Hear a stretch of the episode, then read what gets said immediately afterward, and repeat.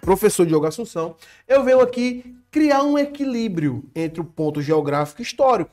Eu tenho que falar das relações portuárias de Paraíba.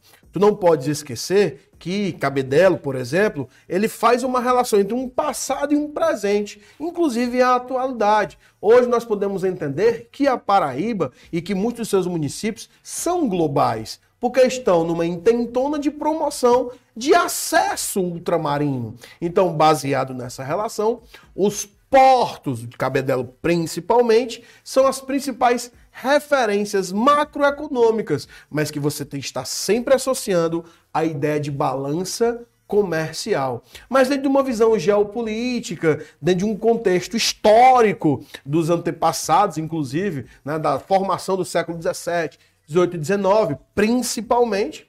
É, inclusive o 16, o Porto de Cabedelo, ele é uma referência quase sempre trabalhada em provas que caem, é, é, é, é a relação aduaneira e a relação portuária, a importância disso para a antiga capitania da Paraíba e a atual é, região do estado paraibano. Beleza? Fica a dica para você e sempre associe isso às grandes navegações e às distribuições, distribuições açucareiras. Beleza? Valeu, gente. Até a próxima. Um beijão.